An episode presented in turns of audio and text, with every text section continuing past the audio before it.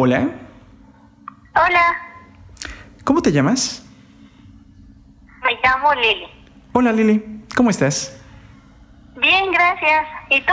Muy bien, espero que estés bastante bien. Gracias, igualmente. Antes que nada, quiero, quiero poder conocerte un poco sobre el tema que vamos a platicar y quiero que me digas, ¿crees que existe el más allá? ¿Sí? ¿Crees en fantasmas, espíritus, demonios, el cielo y el infierno? ¿Qué piensas? Sí. Sí, pues realmente sí creo en, en las cosas que me mencionaste. Sí. Sí. ¿Crees en otras dimensiones, otros mundos? Mm, pues ahí tengo mis dudas. O sea, en cuestión de espíritus, demonios, cielo y infierno, ¿estás segura? En cuestión de otros mundos, otras dimensiones, ahí sí mm, puede ser que sí, puede ser que no. Exacto. Ahora bien, seres extraterrestres, ¿qué piensas? Ah, pues tal vez diría que podrían existir, pero pues igual no estoy tan segura. Vamos con conspiraciones. ¿Crees que realmente las conspiraciones de gobiernos, empresas, laboratorios, organizaciones secretas, son reales o no son reales? Algunas sí. O sea, ¿sí crees que algunas teorías conspirativas sí son reales? Sí. Perfecto. Ya que conocimos un poco de ti, me contaban que tenías una historia muy interesante, muy buena, que le había ocurrido a alguien de tu familia Así es. y querías compartirla. Sí. Pues adelante, Lili, por favor, cuéntanos. Bueno, todo sucedió una noche en la que mi familia y yo dormíamos. La verdad, esta historia no es mía, es de, le pasó a mi papá. Y pues digamos una noche, él calcula como a las 12, una de la mañana, de la madrugada, este, escuchó que alguien tocaba la puerta. Para esto, eh, mi casa está como un poco metida y en ese entonces pues no teníamos un portón, digamos. Entonces, pues el contacto directo era pues con la puerta, ¿no? Y pues mi papá siempre ha estado como alerta por esa cuestión de que pues no teníamos como, como seguridad. Entonces se levantó a abrir y notó que era mi tía, la hermana de mi mamá. Se sorprendió mucho porque mi tía no se encontraba viviendo pues cerca de mi casa, que es donde vive mi abuela. Entonces, pues le di, mi tía se llamaba, este, se llama Cheli, le llaman Ara, bueno, se llama Araceli, le llaman Cheli. Entonces le dijo, pues, ¿qué pasará, no? Y le dijo, este, voy a despertar a, a mi esposa, dice, pues, para que se atienda, para que, pues, ya que es de madrugada, pues, a lo mejor tienes cansada, ¿no? Porque, pues, no sabíamos que, que apenas había llegado del viaje, porque ella estudiaba en Capolalpan, en un internado, donde ella quería ser maestra. Entonces, pues, mi papá supuso que venía de visita, pero que a esa hora había llegado. Entonces ella le dijo, no, no la despiertes, este, porque se puede asustar. Y entonces, este, mi papá se le hizo como raro, pero como él estaba medio dormido y medio despierto, pues no se le hizo nada raro. Entonces, este, mi tía le dijo, no, pues cuida mucho a, mi sobrina y, y a él la dice que es mi mamá. Le dice, yo me tengo que ir eh, un tiempo lejos, cuida a mi mamá, este, porque pues ella va a pasar por algo muy difícil. Y entonces mi papá le dijo, ah, ok, pero pues ¿dónde vas? Que no supuestamente estás estudiando. Dice, es que tengo que hacer un viaje muy largo. Entonces, pues mi papá dijo, ah, bueno, pues entonces cuídate, ¿no? Y dice, ya me voy, dice, le, le dijo. Entonces, este, mi papá le dijo, no quieres quedarte más, no quieres cenar, y, que no, eso porque pues te digo que estoy haciendo mi viaje y pues ya me voy. Y entonces le dijo, papá, ok. Y entonces este, le abrió la puerta de nuevo y pues mi tía salió y dice que en ese momento como que dio la vuelta para, para um, cerrar bien la puerta cuando de repente vio que desapareció. No se le hizo nada raro y, y pues, pues se metió a dormir. Entonces al otro día pues dice que se le olvidó contárselo a mi mamá lo que había pasado. Entonces creo que pasó como dos días después de eso, cuando mi abuelita se enteró de que mi tía había sufrido un accidente dos días después, perdón, antes, este, y se había volteado el tráiler donde iba y ella había muerto calcinada. Entonces, este, mi papá siempre ha como tenido ese tipo de, encuentros con, con personas que ya no, que ya no están vivas, en señal de despedirse. Y entonces, pues mi papá concluyó de que pues mi tía se había ido a despedir de, de su hermana y de, de nosotras, que éramos sus sobrinas. Y pues digamos que eh, mi papá recordó ese hecho que había ido y se lo dijo a mi mamá. Y mi mamá se sorprendió bastante porque pues su hermana había ido a verla, pero pues ya cuando estaba muerta. Y pues esa es mi historia. Wow. Dicen que hay personas que tienen una mayor sensibilidad para ver cosas que los demás no podemos ver. Eh, fantasmas, espíritus, demonios. Entonces, tal vez tu papá tiene ese don, pero ustedes no lo tienen. Tal vez no tú, tal vez no tu mamá. Y por eso la única forma en que se pudo comunicar tu tía con ellas, ya sea tu abuela, tu mamá, incluso contigo, fue con tu papá. Pero a mí aquí lo que me sorprende es el hecho de que me dices que, que esto no es lo primero que le ocurre hacia tu papá, sino que ya le ha ocurrido en varias ocasiones antes contacto con seres de otros mundos. Eh, no sé, fantasmas, demonios. Eh, ¿qué, ¿Qué es lo que le pasa a tu papá, a tu punto de vista, y qué más encuentros ha tenido que te acuerdes? Ah, pues, digamos, yo lo atribuyo a mi papá cuando tenía como 12, 10 años, más o menos. Este, él se cayó de un edificio de como de 3, 4 pisos y entonces este él cayó, bueno, no sé saber exactamente eh, en qué posición cayó, pero él estuvo como muerto. Así que eh, tuvo un retroceso, le enseñaron a caminar, a hablar, a comer, todo, todo, todo, absolutamente todo, y él perdió algunas cuestiones de, en ese instante de la memoria, no se acordaba ni quién era su mamá, ni nada. Al, contrario, él decía que se había quedado como, como pedacitos de su vida, pero que estaban muy enredados. Entonces, él dice que desde ahí le ha dado fuertes dolores de cabeza y ahí fue donde empezó como a, presenciar estos eventos. Supongo que pues algo pudo haber ocurrido en ese entonces, que por eso puede que pudo haber sido un tipo don. Ah, el otro encuentro que, me había platicado era de igual de, mi abuelita, cuando eh, falleció.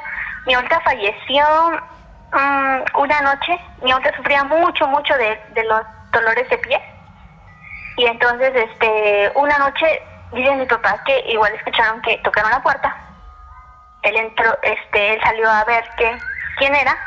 Y pues era mi abuelita, pero que estaba caminando. Mi abuelita estaba muy viejita. Entonces, este, le dijo, se extrañó y le dijo, pues, qué, qué había pasado, ¿no? Y, y por qué ella iba a verlo a esa hora de la noche. Entonces este, le dijo, es que mi hijo ya me voy, ese. y le dice, pero ¿a dónde se va? Y le dice, es que yo ya me voy, dice, porque este, yo solamente estoy aquí interfiriendo. Y Sara, que es su hija, que es la mamá de mi papá, este, dice, Sara ya tiene que vivir su vida y tiene que hacer muchas cosas que ella está mal, tiene que, que recapacitar y que entender que está haciendo cosas malas y dice, yo ya, yo ya cumplí mi ciclo, así que yo ya me voy, hijo, y además estoy muy cansada, tú sabes lo mucho que he sufrido con mis dolores, y pues yo ya me voy. Mi papá como que lo asoció a que mi abuelita se estaba despidiendo. Y a la mañana, y pues se despidió mi abuelita y se fue y dijo, papá, no, pues váyase tranquila, eh, nosotros nos hacemos cargo, eh, nosotros cuidamos a mi mamá, este, para que usted se vaya sin ninguna preocupación. Y le dijo mi abuelita, ok, hijo, este, pues ya me voy. Y dice que igual, eh, me dio que parpadeó y desapareció mi abuelita. Entonces, a la mañana siguiente, pues le dieron la noticia de que mi abuelita había fallecido en la madrugada. y ya pues se hizo el, las cosas de la, del funeral y pues igual mi papá se lo dijo, pero ya después a mi abuelita de, lo que había pasado y de lo que le había dicho a mi abuela. Y ya este, y pues mi abuelita pues se soltó a llorar pues diciendo de que su mamá pues ya estaba tranquila y que ya no sufría porque pues la verdad mi abuelita sí sufrió mucho cuando se murió. Y esa es la otra historia.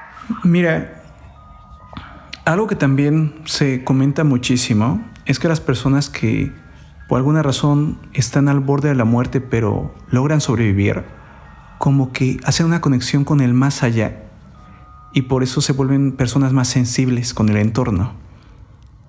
Así es que pueden ver cosas mm, que los demás no vemos porque tienen una conexión. Es como una conexión hacia el otro mundo, la cual quedó y ya no se rompió. Ahora bien, en el caso de tu papá, lo que me comentas es, es, realmente sorprendente cómo después de un accidente, siendo muy pequeñito, eh, sobrevive y, y, empieza a tenerse contacto con, con, con espíritus e incluso en base a lo que tú me cuentas, pues realmente él sí sabía que, que algunos sí son espíritus.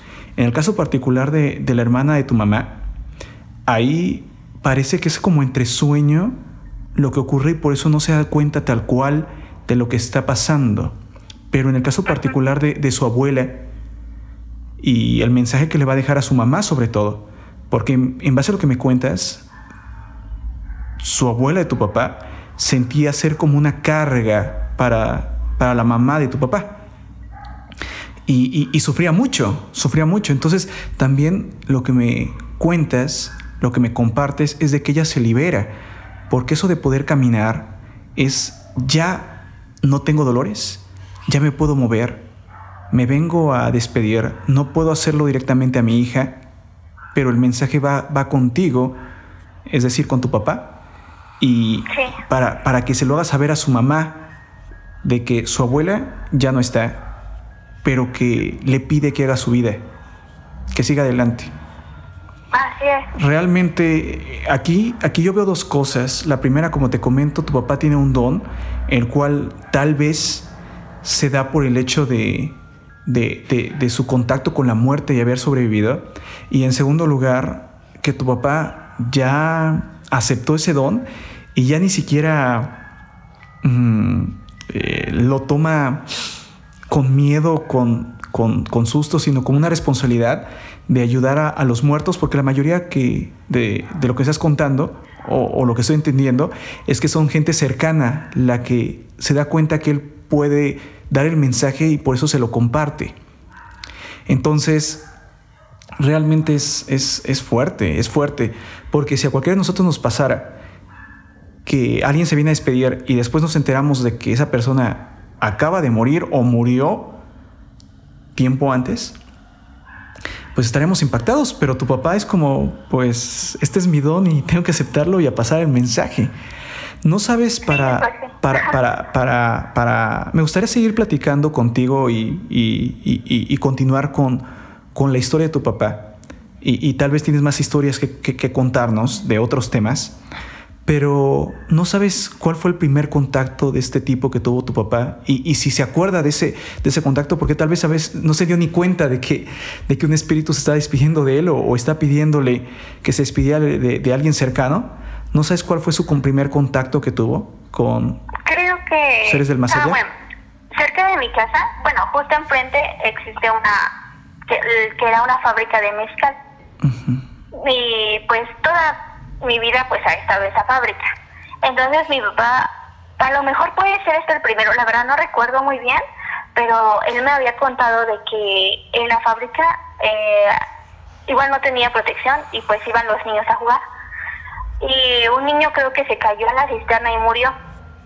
Entonces, pero mi papá me cuenta de que es lo, esto lo vio cuando ya era, era pequeño, no, no, no era muy grande como lo que pasó con su abuela y con lo que pasó con mi tía. Entonces, este, dice que a ese niño lo veía corriendo de, de, noche y un día se, intentó acercar el niño a él, pero pues como él estaba todavía medio pequeño y no sabía lo que era, o sea, porque él sí se enteró de que se había caído el niño. Entonces, eh, pues le daba miedo porque pues había un niño de noche corriendo en la fábrica. Entonces supongo que él, desde que tuvo su accidente, él veía cosas. De hecho, me, mucho me cuenta de que él escucha y ve cosas. ¿Tu papá? Pero pues, ajá, exacto. Ha de ser eh, difícil, ha de ser difícil, ¿eh? Por más que se acostumbra, ha de ser, o sea, por más de que todo el tiempo lo tenga y se acostumbre un poco, ha de ser muy difícil. Bastante, por eso él me, me, me comenta de que pues prefiere mejor, como más que nada le pasan estos sucesos en la noche, este prefiere mejor dormir a, escuchar cosas porque él tiene su oído demasiado sensible. Entonces cualquier ruido lo despierta y pues él mejor ya no ya no ya no quiere salir, ya no quiere eh, ver porque pues sí sí es algo como muy fuerte para él y pues ah, siempre es energía negativa.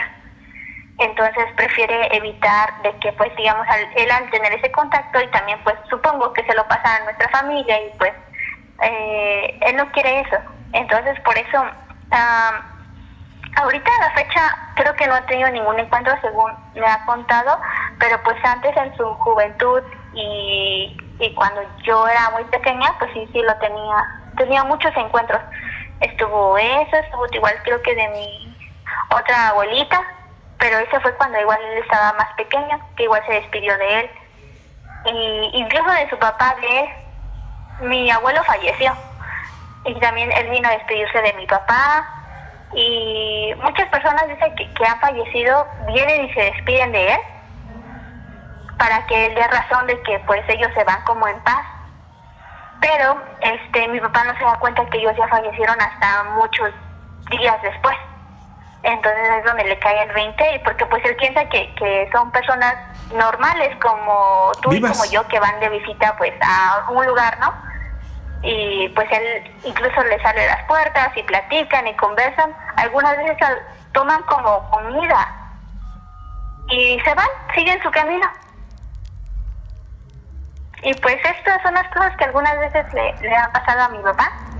Y pues quiero decirte, Marco, que, que sí son 100% reales no, no te estoy mintiendo y sí es algo que sí pasó realmente. Yo te creo, yo te creo, yo te creo. Y, quiero serte honesto, realmente ese tipo de dones o lo sabes manejar o, o se vuelve un infierno en tu vida, ¿eh?